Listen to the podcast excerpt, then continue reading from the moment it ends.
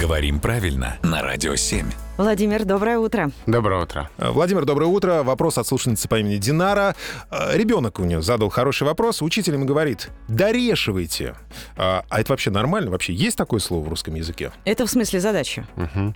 В словарях литературного языка такого слова нет, но я предлагаю к этому относиться как э, ну, к своего рода профессиональному слову.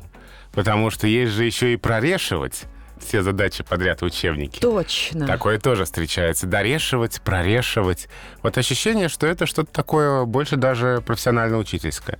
М, Но главное, чтобы дети понимали и самое главное делали вот это самое. Это правда, да. Но еще раз скажу, что в русском литературном языке такого слова нет, но русский язык — это не только литературный язык, это в том числе и словечки профессиональные, словечки, которые образуются как языковая игра и все остальное. Дорешевывайте.